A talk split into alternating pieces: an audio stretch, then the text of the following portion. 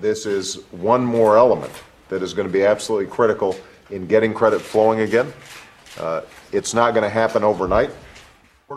金融危機発生時から課題とされてきた不良債権買取計画がようやく具体化した23日オバマ大統領はその意義を強調しました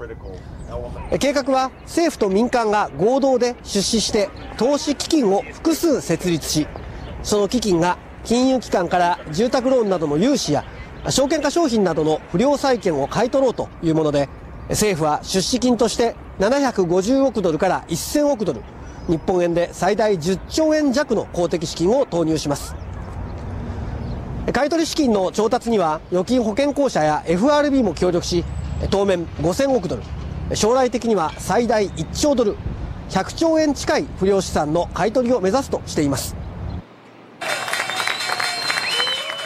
これを受けて23日のニューヨーク株式市場はダウ平均株価が497ドルと今年最大の上げ幅を記録し金融正常化への期待の大きさを表しましたがこの計画が機能するかどうかは民間の参加次第とあって効果のほどは未知数です。